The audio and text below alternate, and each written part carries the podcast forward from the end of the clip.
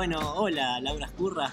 Aló, ¿cómo están? Gracias por esta invitación. Gracias a vos. Por fin coincidimos después de, mm, de tantos intentos. Es muy lindo para vos que cada vez que te escribiera estabas de viaje, ¿no? Como oyéndote. Sí, sí, hermoso. Por suerte haber podido hacer escapaditas, ¿no? Porque tuve la oportunidad de irme 15 días a, a España, que es como mi segunda casa, y, y bueno, fue bien intenso también. Estoy en la búsqueda profunda de mis raíces vascas, así que en eso, en eso estoy, en este hermoso camino de bien, ida. Bien, bien, genial, buenísimo.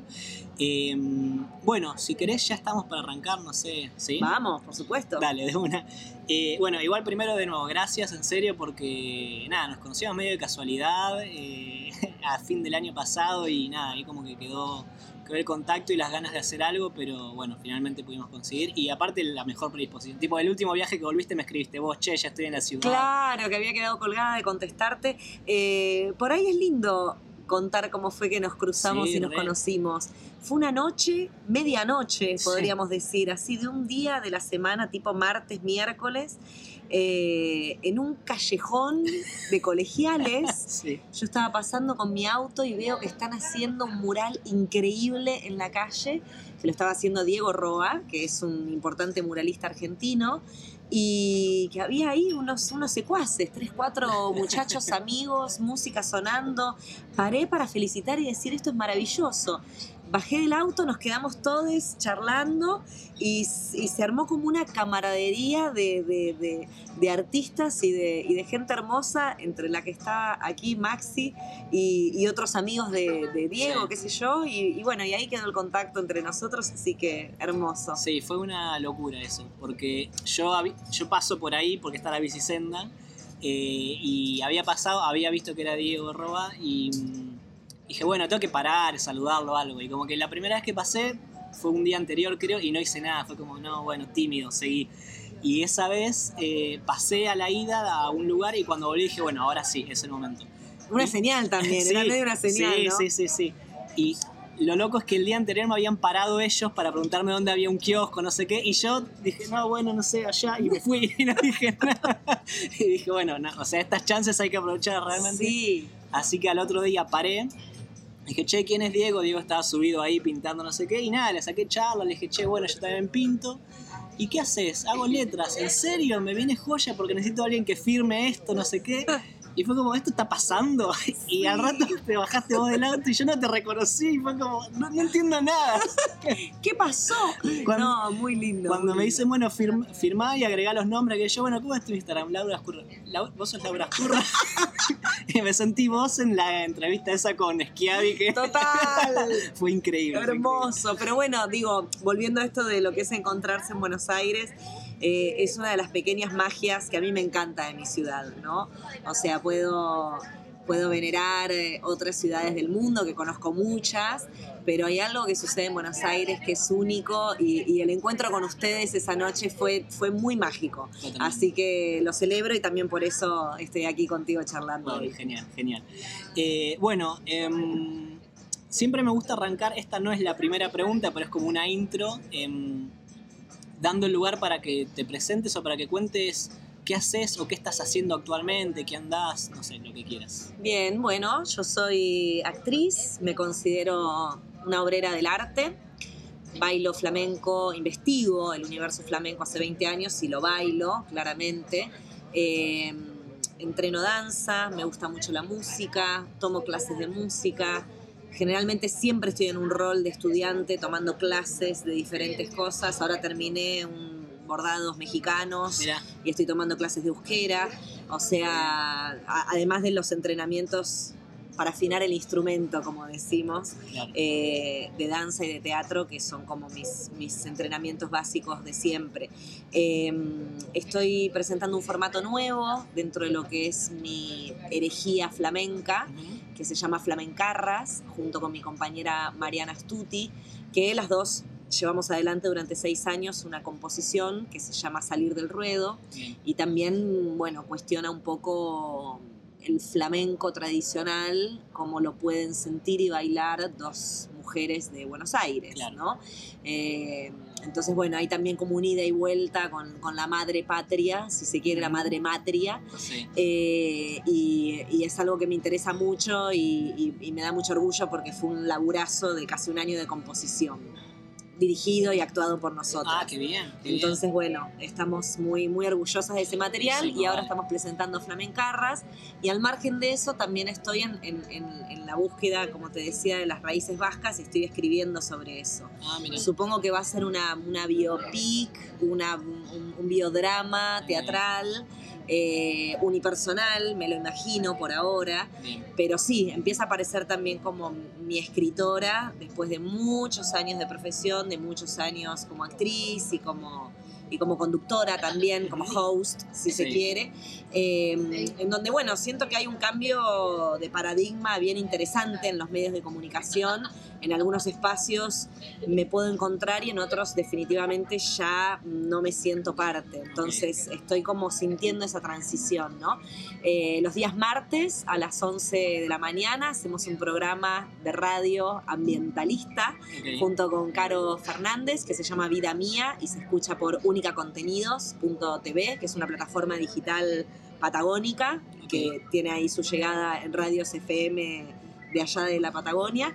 Y bueno, y eso también me permite tener un espacio de, de, de voz y de comunicación desde un lugar que también considero urgente Claro. que es este, todo lo vinculado con el ambientalismo desde el ecofeminismo, ¿no? que esto también es una batalla bien intensa que estamos dando dentro de los feminismos, ¿no? o sea, la- el, el ecofeminismo tiene, tiene, tiene mucho que ver con, la- con las denuncias que hacemos desde los feminismos. Claro. Entonces es importante que empecemos a verla, ¿no? O sea, cómo, cómo maltratan a la tierra también es como maltratan a nuestros cuerpos y a, y a- y a- y a nosotras por ser mujeres Sí. y también a las diversidades. Entonces, esto es algo que tenemos que debatirnos internamente dentro de los, de los feminismos. Entonces, bueno, también damos, damos, damos una batalla interna en el mejor de los sentidos. Sí. No me gusta hablar en términos bélicos Sí, claro. cuando hablamos de, de- de activismos, pero, pero bueno, sí, son debates que, que empezamos a darnos. Así que bueno, un, un poco en todo eso y también a la espera de que salgan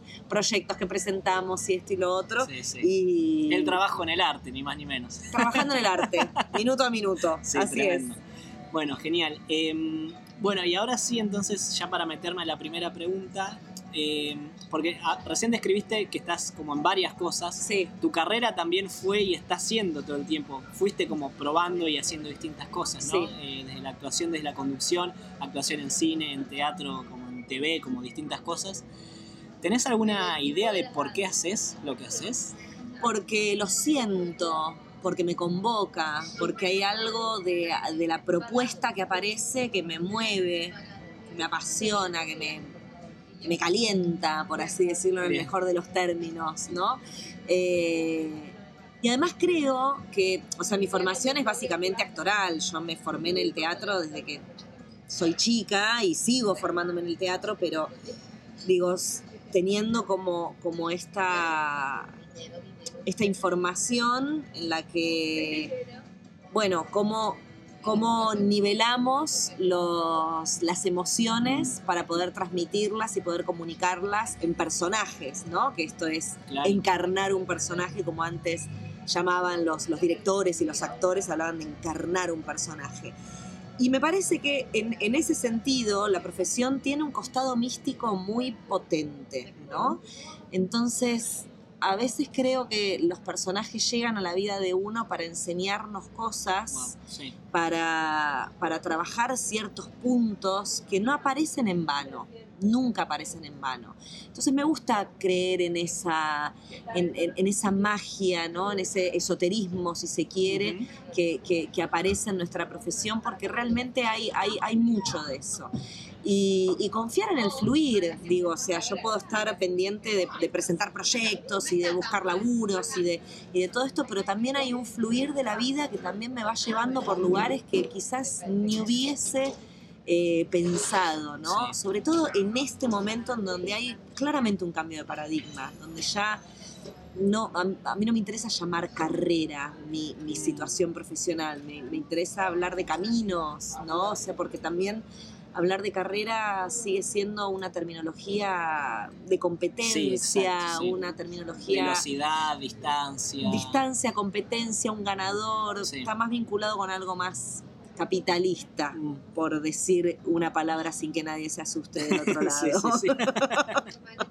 Pero bueno, entonces en este camino que todos tenemos en, la vida, un poco me va llevando a esto, ¿no? Y ahí fue cuando también apareció la conducción, que siempre fue algo que me divirtió y que no me animaba porque yo pensaba que tenía que ser solamente actriz y mi formación había sido de actoral y en un momento dije, basta de etiquetas, yo no quiero tener etiquetas ni quiero que me las impongan. Entonces fui pivoteando fuertemente con eso. O sea, cuando estaba trabajando mucho tiempo en televisión, salí de ahí para laburar en cine. Empecé trabajando en cine, más allá de que mi formación es de teatro, y en el teatro siempre estuve porque es, es el living de mi casa, el teatro. Yo nací en un claro, teatro. tu familia, ¿no? mi familia está vinculada totalmente con el arte, entonces el espacio, el espacio físico que es un teatro, sea el escenario, las bambalinas, los camarines, la cabina de luces, las butacas, todo eso es absolutamente familiar para mí y, lo necesito en mi vida, como espectadora y como hacedora del teatro. Entonces, yo sé que siempre voy a tener un pie en el teatro, sea interpretando, dirigiendo, escribiendo o haciendo una, una, apuesta, ¿no? Eh, pero creo que ahí sí no, no, no negocio, con eso no negocio. Ok, ok. Bueno, dijiste algo muy interesante, esto no estaba ensayado, pero es uno de los temas que medio a mí también me atraviesan y que atraviesan, atraviesan el newsletter y el podcast también. Eh, que es esto, ¿no? Lo inesperado, lo que, lo que trae el camino, que tal vez no estaba en nuestro cálculo. Eh, y bueno, esto que vos decís, ¿no? Como esa batalla interna en un momento por, bueno, la definición, la autodefinición de lo que somos y el abrirse o no a, eh, a las cosas capaz fuera de cálculo, pero que seguramente traen algo para enriquecernos, ¿no? Y es, y es la era, a mí me parece, ¿no? O sea, en donde todo está fusionado. Yo creo que eso ha sido una de las cosas positivas también de la, de la globalización, de la era internautica. O sea, que podemos abrirnos a, a una situación más multitasking que a, a, una sola cosa fija, cerrada para toda la vida. Que eso quizás también tiene que ver con un modelo y con un mandato del pasado, ¿no? Elegir una profesión que sea para toda la vida, con, bueno, con todos los condimentos heteronormativos que hay alrededor, ¿no? Casarse con una persona para validar ese amor, tener hijos biológicos, digo, todo, todo eso hoy ya no, ya no lo tomamos como en una época era que debía ser así, no, no, sí, no, no, no había ni lugar a preguntárselo. Exacto, entonces digo, estamos en el siglo XXI, hay muchas cosas que han cambiado y felizmente la posibilidad de poder comprender que la vida es corta, pero también es larga y uno puede vivir varias vidas en una vida. Eh, yo creo igual que también un poco los actores tenemos como esa, ese hambre de, de, querer vivir mucho y entonces interpretamos personajes para poder vivir otras vidas y otras profesiones y otras cosas, ¿no? Eh, y eso es lo que a mí me encanta también. De repente tengo que ser una científica que nunca en mi vida me hubiese imaginado y me meto de lleno a hacer un laburo de investigación de campo que me apasiona. Em, pero bueno, digo, para cualquier terráqueo, cualquier humanoide este, fuera del ámbito del arte, eh, la vida, el protagonista de la vida es uno y tiene que ir detrás de lo que siente. Y es un acto de valentía eso, porque el mundo es de los valientes. Entonces hay que, hay que arrojarse con, con amor y con, y con deseo a eso que uno que uno, que a uno le mueve, que a uno le, apasiona. Genial, wow, sí, está buenísimo, está buenísimo. Todo lo que decís, estoy de acuerdo con todo, sí, sí, sí, re, piel de gallina por momentos. Eh, bueno, genial, bien. Eh, y nada, siempre la segunda pregunta siempre me gusta como indagar un poco eh, en, no sé, no sé qué tanto aplica tal vez a tu camino, pero como esta cosa de tal vez en algún momento ser consciente de eh, que lo que querías o a lo que aspirabas está sucediendo, está haciendo realidad. Digo, no sé cuánto aplica tu camino porque vos empezaste muy joven, entonces mm. tal vez capaz que sí, ¿eh? pero digo, tal vez no llegaste a tener el sueño o la aspiración y ya estaba sucediendo, no sé cómo. Sí, sí, el, el- el sueño estuvo siempre. O sea, yo crecí en una familia teatrera y iba a ser raro que yo sea bióloga, ¿no? O abogada, no sé. Entonces, bueno, fue interesante porque empecé a estudiar teatro de muy chica y yo ya quería trabajar. Yo Ah, ya sí. veía, ya veía, qué sé yo, Magazine for Five, que era un Claro, programa sí, que- sí. donde estaban enormes y hermosos compañeros de hoy, ¿no? Qué sé yo, Viola Urtiz Berea, Juli Silverberg, Laurita Zimmer, Martin Slipa, que el sí, Digo, eran como todo un pequeño semillero y yo digo, pero si esos niños que son súper talentosos están laburando. ¿por qué no puedo trabajar yo? Y mi madre, que, que es una maquilladora y una caracterizadora impresionante, y en ese momento estaba laburando en cine, cuando a mí se me despertó el quiero trabajar, los niños trabajan, mi mamá me frenó y me dijo, no, para ser actriz tenés que estudiar y tenés que estudiar mucho Mira. y cuando seas grande, ahí vas a empezar a trabajar si querés. Entonces me puse un freno de mano, la guacha. No obstante, claro, yo ya a los 14 años ya estaba estudiando teatro clásico. Yo ya quería material Sí, claro, fuerte, ¿no? O sea, estaban todos con sus teatro para adolescentes. Yo ya Claro, quería data dura. Entonces, bueno, ahí empecé a estudiar teatro clásico y, y mi primera audición fue para cine y quedé. Con Wow. 15 años. Claro, sí. Y después de ahí, bueno, el camino se fue abriendo y se fue acompañando y, y- y un poco esto, ¿no? Estar donde está la oportunidad. Yo creo que, que fue una mezcla de las dos cosas. O sea, tenía una formación de cuatro años, a pesar de mis 15 años, eh, y el deseo y la oportunidad y ese combinado hizo que ahí empezara mi camino, ¿no? O sea, que no es igual para todos. Entonces claro. yo soy muy consciente y muy agradecida de Sí, eso. sí, sí. Eh, pero bueno, hay, hay, hay, hay, hay decisiones que son, que son muy personales y muy propias y eso es intransferible. ¿no? A mí lo que siempre me gusta resaltar en esto es que, es que cada camino es único. Entonces entrar en comparaciones Sí, claro. de una actriz de mi edad en Hollywood ya está produciendo, dirigiendo y ganando 20 millones de dólares. Bueno, no, yo no me puedo poner Claro, no, en esa comparativa, como no me puedo poner con, no sé, con, con la comparativa del teatro vocacional que están haciendo en un pueblo en África. Sí, claro, totalmente. Digo, cada Sí, los camino contextos, las posibilidades. es, es único, ¿viste? Cada camino es único. Y, y- y empezar a valorar la, la singularidad y, y la originalidad de que cada uno es como es. Sí, sí, bueno, eso está buenísimo y, y me resuena mucho con, con lo que hago yo y también, con, también hablando con otros diseñadores o gente que está como en, en el camino. Sí. Bueno, la comparación muchas veces es inevitable, pero como inevitable es injusta también, ¿no? Por Claro. esto que decís, como bueno, no sé, qué sé yo, capaz hay que fijarse un poco más en, en lo que vamos haciendo y lo que vamos cada uno, cada una alcanzando más que viendo en la otra vereda, ¿no? Y confiando en el proceso que es propio, Sí, es re. propio. Viste, este, este es un enorme ejercicio que hay que hacer todos los días, te diría. Sí, mal. Porque, porque a veces, viste, creemos que la tenemos atada y no. Y a veces lo que para algunos es el éxito, para otros no lo es, ¿no? O sea, a mí cuando me preguntan en, al- en algún medio así muy mainstream, este, ¿qué es el éxito para vos? Yo digo, ¿sabes lo que es el éxito? Mi compostera es el éxito. Claro.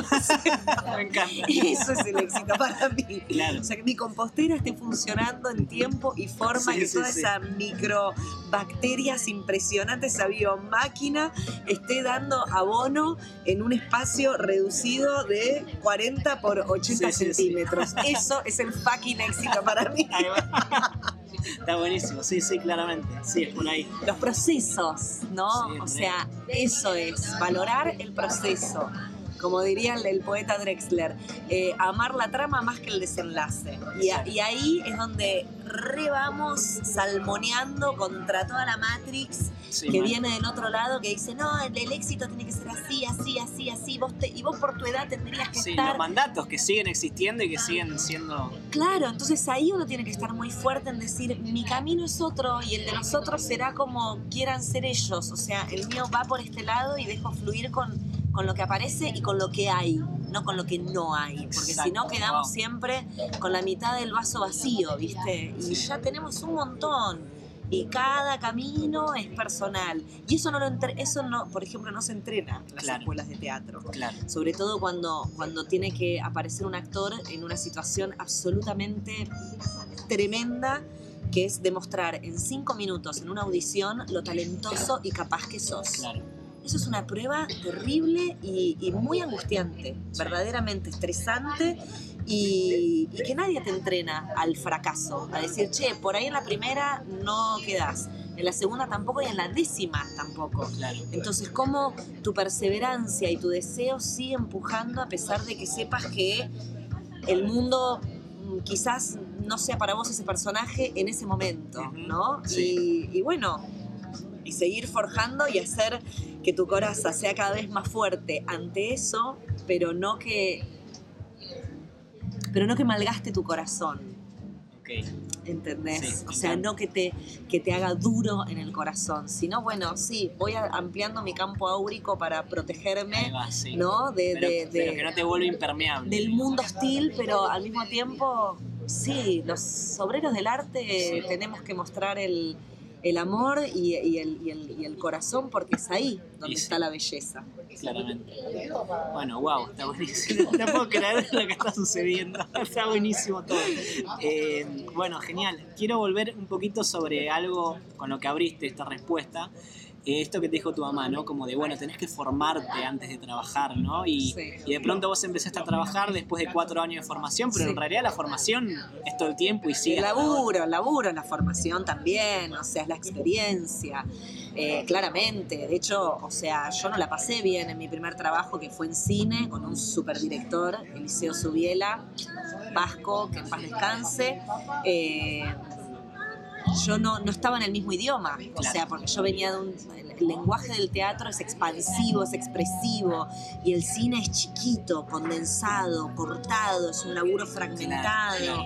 Entonces no entendía del todo, ¿no? O sea, si bien conocía cada uno de los protagonistas en un set de filmación, porque yo siempre había estado detrás de cámara acompañando a mi vieja en los rodajes, Claro, eh, cuando me tocó estar delante de cámara fue como, che, pero esto no es como en mis clases de teatro. Y no, es otro lenguaje. Así que me llegó maravillosamente director de la calaña de Subiela y lo pude hacer bien, pero me llevó mucho tiempo entender que yo estaba hablando chino cuando en realidad estaba en Japón, ¿no? O sea, eh, digo, es parecido, pero no.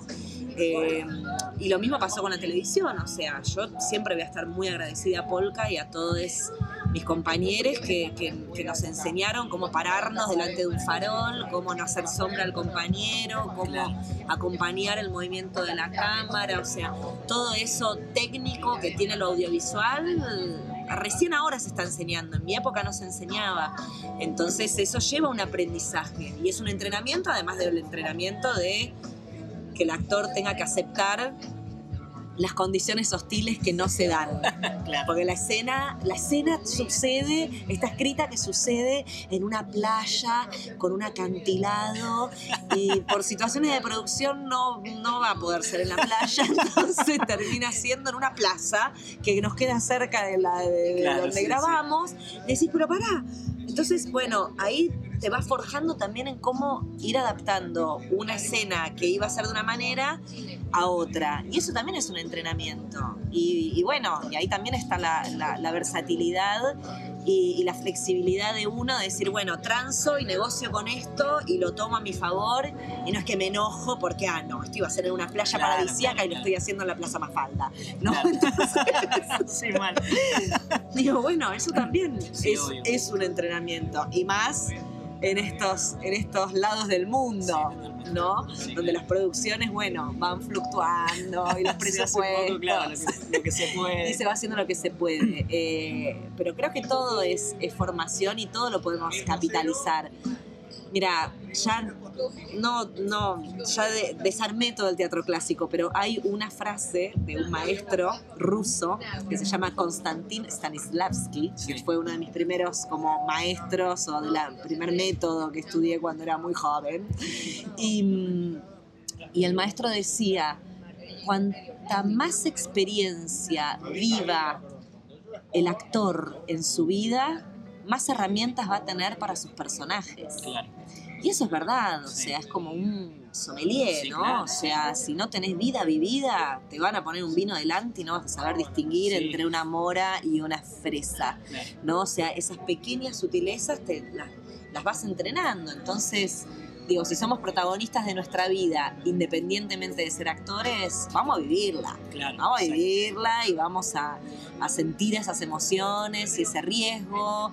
Y, y sin duda que yo siempre digo que uno sale ganando, ¿no? En, esa, en ese acto valiente de, de arriesgarse, Sí, sí. de darle charla a un Diego Roa después de un segundo encuentro, Claro, ¿no? sí, es, sí, sí. "Che, por algo te lo cruzaste. Entonces, ¿qué tiene para decir este encuentro, este momento, ¿no? O sea, na- na- nada es casual. No, no, olvídate. No, no.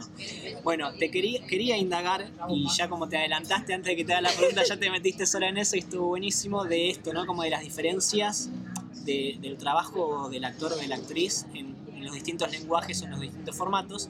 Así que eso como que ya está, pero ahora eh, nombraste la palabra arriesgarse y, y quiero preguntarte porque tu trabajo está como súper atravesado por la mirada de lesotres, ¿no? Como que trabajás para, para un público en cualquier formato.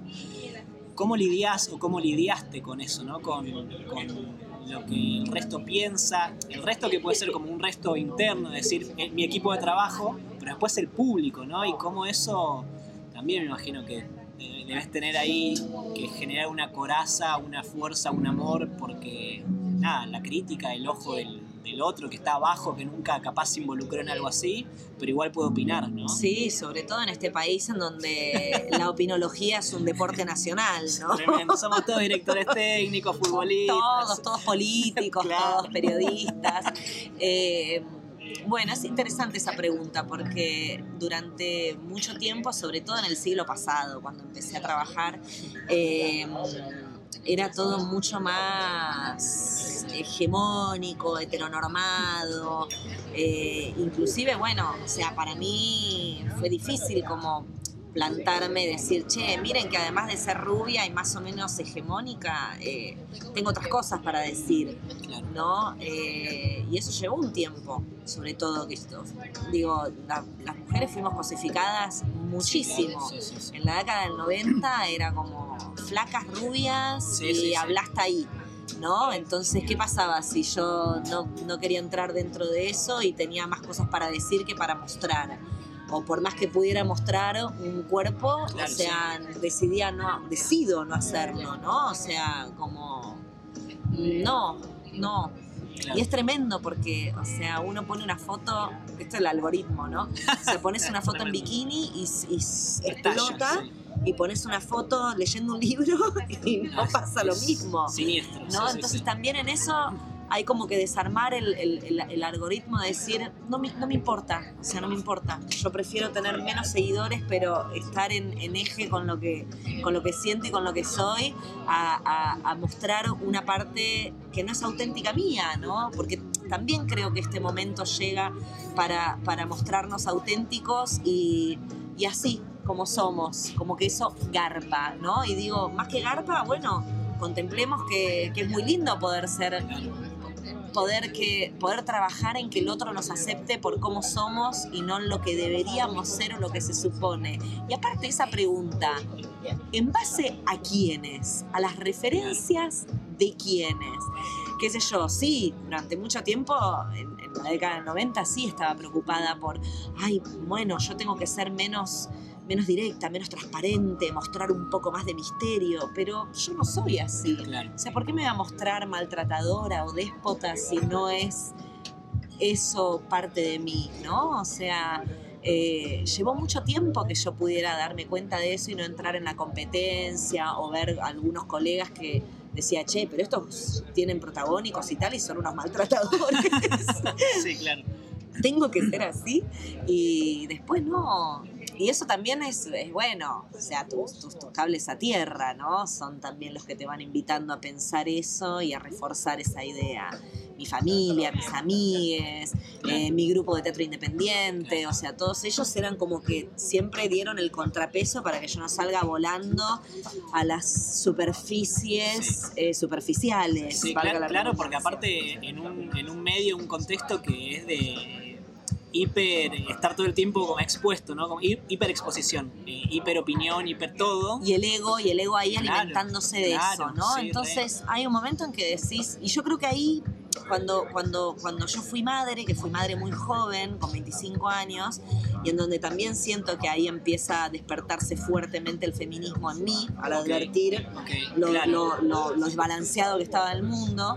Eh, ahí, ahí empecé como a, a discernir, ¿no? Y a tomar mis propias decisiones y a, y a empezar a decir un poquito más que no, Ok. en lugar de ser tan condescendiente. Y, y eso también es interesante, porque en la medida en que decimos que no, se abren otras Sí, puertas claro. hacia Sí. otros sí. Sí, claro. Y, y- y eso, bueno, también es lindo, pero después de muchos años y sigo pensando en esa idea, eh, uno, uno tiene que ir detrás de lo que sueña verdaderamente y con fe ciega en eso. Por más que el cardumen vaya para el otro lado, por más que te digan, no, pero eso no te va a dar guita, eso no es un laburo Claro. estable. Eh, eh, o sea, esos argumentos ya no Sí, los queremos sí, en, este, en este tiempo en donde una persona puede ser actor y ser un microemprendedor y tener un viñedos, qué sé yo. Claro, ¿no? sí, claro, O sea, sí, sí, totalmente. Hoy hay de todo, Sí, ¿no? sí. Tenés un, qué sé yo, para poner un ejemplo así bien hegemónico, un Steve Jobs que en un momento se hinchó la pelota de toda la tecnología, se puso a laburar la tierra y dijo, Sí, yo sí. necesito tener las manos en la tierra y ahí el tipo volvió a, a- a inspirarse y a volver a lo básico, ¿no? O sea, por poner un ejemplo así muy sí. mainstream eh, y romántico. eh, entonces vuelvo a lo mismo, digo, tenemos que trabajar intensamente en forjar nuestra propia confianza personal sin importar lo que digan los de afuera, porque los de afuera siempre van a tener algo para decir, sobre todo si no están haciendo. Bueno, clave, eso es como clave, la definición. Sí, sí, sí. Entonces digo, está bien, yo tomo tu opinión en la medida en que vos también seas un hacedor y un actor Claro. de tus emprendimientos, de tu arte, de tus búsquedas. Sí, sí, sí. Pero si estás en un escritorio, en un diario, escribiendo hace 10 años sobre mi obra de teatro o mi te- camino, ¿y vos qué estás haciendo, bebé? Ahí, ah, Claro, claro. Una actividad 15. casi parasitaria, ¿no? De, viviendo del resto. Entonces eso, creo que ahí hay que, hay que estar como más permeado, hay que abrir más el, el, eh, el, digamos, las sensaciones internas de uno y, y cerrar las ventanitas de lo que el otro está esperando de vos, ¿no? Con mucho amor y con... Sí, sí. Y eso no significa ser egocéntrico ni, ni, ni egoísta. Significa preservarse para, para no convertir el, el- el corazón en un, en un corazón de hierro. Claro. Sí, el lado bueno del ego, ¿no? Porque el ego tiene toda la mala fama de, bueno, ya conocemos, pero digo, también hay, hay algo de autoprotección, Por de supuesto, y es súper válido. Sí, y es necesario. Sí, totalmente. Sí, sí, sí. Eh, bueno, genial. Eh, ok, si querés ya para, para empezar a cerrar o para dar pie a la tercera pregunta, eh, te invito entonces a... Bueno, ya te conté un poquito previamente, este podcast viene de un, de un newsletter en el que yo recomiendo cosas. Entonces me gusta para cada invitado también abrirle el espacio para que recomienden algo. Eh, así que bueno, nada, igual tiraste un montón de cosas, ya tiraste recomendaciones vitales, ¿no? Como filosóficas de camino. eh, pero bueno, nada, como formalmente, si tenés alguna recomendación adicional, como para empezar a... Mira, tengo un montón de recomendaciones de teatro, de lugares, de Buenos Aires y qué sé yo, pero de todo lo que venimos hablando me remite todo a mi maestro, o sea, al maestro de, de, de todos, quienes estamos en el camino de, de alguna manera de la transformación y que lo vemos mucho en danza. Yo entreno danza hace 15 años en el entrenamiento de Ana Frenkel, que es como mi religión. Eh, y hace algunos años que exploramos muy fuertemente la técnica Alexander. Y Alexander fue un, un actor, fue un actor de Australia que le gustaba mucho Shakespeare y vivió muchos años en Londres y él vivía eh, en Londres y, y hacía, la, la- o sea, hacía obras de teatro y tal y en todas las funciones se quedaba fónico. Se quedaba fónico, los médicos le daban drogas, le daban, le decían que no hable, que, que haga determinados ejercicios. Y él hacía todo, pero en la mitad de la función, de las funciones que él hacía, se quedaba fónico. Hasta que en un momento él descubrió, o sea, se vio declamando a raíz de unos espejos y se dio cuenta de que de que acortaba las primeras vértebras de lo que conecta el cráneo con lo que sería la espalda, la espalda de arriba, ¿no? O sea, cerca del cuello. Así para, des- para describírselos Sí, de una sí, forma eh, eh, práctica. A partir de ahí el tipo desarrolló una técnica, que es la técnica Alexander, y a mí lo que me flashea de esto, que me, me- me- me flashea y la que menciono cada instante y es mi recomendación casi de vida, les diría, que el lema de Alexander es inhibir el hábito. Wow, ok. Wow. Acaba de implosionar. Tremendo. Terrible. Entonces, él considera que todas las personas tenemos un modo de uso de nuestro cuerpo. Ok. No es lo mismo mi modo de uso como actriz, bailarina, qué sé yo, que el modo de uso de una secretaria, Claro. que está sentada en una silla, con los brazos arriba de un escritorio. Entonces, Alexander invita a una a un escáner permanente de cómo están apoyados, cómo, cómo es el apoyo de nuestro cuerpo frente al enorme desafío que implica ser bípedo con la gravedad que tenemos en este planeta. Entonces, cómo es una dirección y son todas al mismo tiempo, ¿no? Acá podríamos tomar lo que es la tensegridad de la arquitectura, ¿no? Todo esto. Entonces, a mí me gusta pensar en Alexander en eso, pensar en que vinculado con las profesiones, con las vocaciones, con el- la, la- la carrera, Sí, ¿no? sí. Es como, no es una sola, son todas al mismo tiempo. Porque somos una totalidad y Alexander nos habla de totalidad. O sea, no es una, una cosa no está aislada de la otra. Mi dolor, mi dolor del, del- del hombro derecho quizás esté vinculado no con la espalda, sino con la rodilla Sí, izquierda. claro. Sí, sí, sí.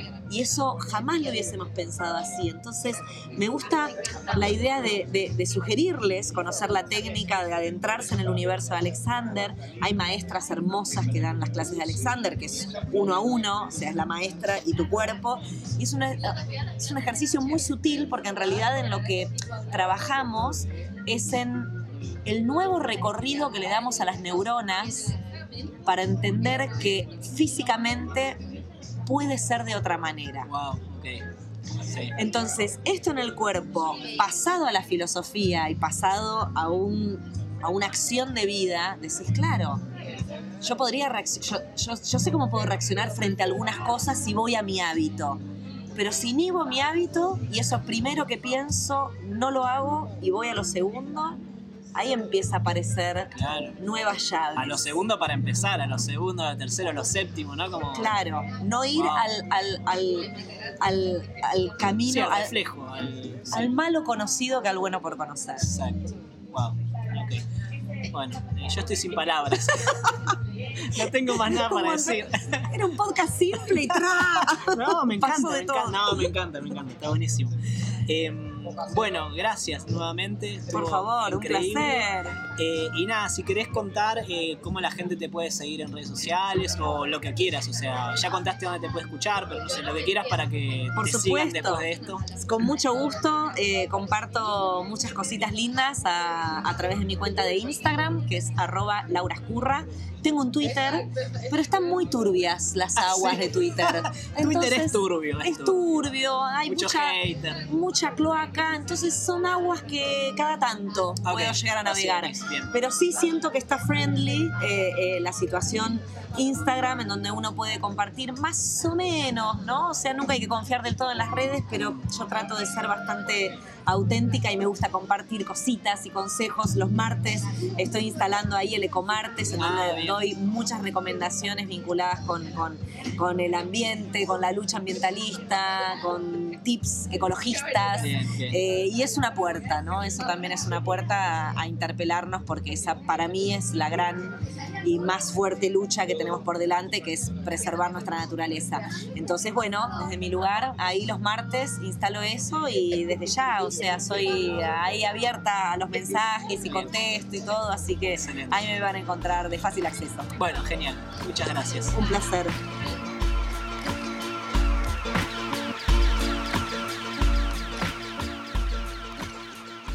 Gracias a todos los que escucharon y espero que les haya copado.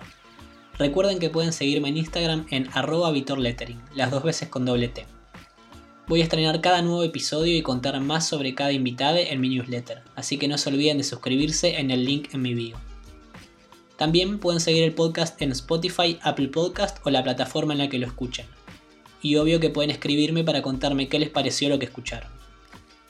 Quiero agradecer también a Ginger autor de la música increíble que sirve de cortina y separadores. Pueden conocer su trabajo y seguirlo en Instagram en arroba. Se escribe como suena, con J al principio, Y antes de la E y una I latina al final. Ah, y con un guion bajo para terminar. Y por último, quiero agradecerle a Bowie, mi gata, que no sé bien cómo, pero se mantuvo bastante en silencio durante la grabación de todo esto.